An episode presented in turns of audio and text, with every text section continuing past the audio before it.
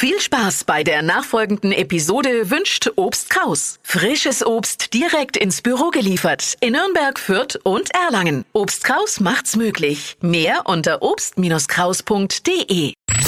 Fränkisch für Anfänger und Fortgeschrittene. Heute Der Franke beim Autofahren und da wird geschimpft. Ja, wir Franken sind einfach gut. Gut im Schimpfen. Und damit alle was davor haben, sagen wir jetzt für die passenden Worte und natürlich für alle Nicht-Franken wird es auch übersetzt. Wo wird bei uns also richtig Dampf abgelassen? Genau, aber uns in Franken gibt's Autofahrer, die ihren Schein im Lotto gewonnen haben, diverse Verkehrsregeln noch nie gehört haben oder denn ihr Auto serienmäßig kein Blinker eingebaut hat.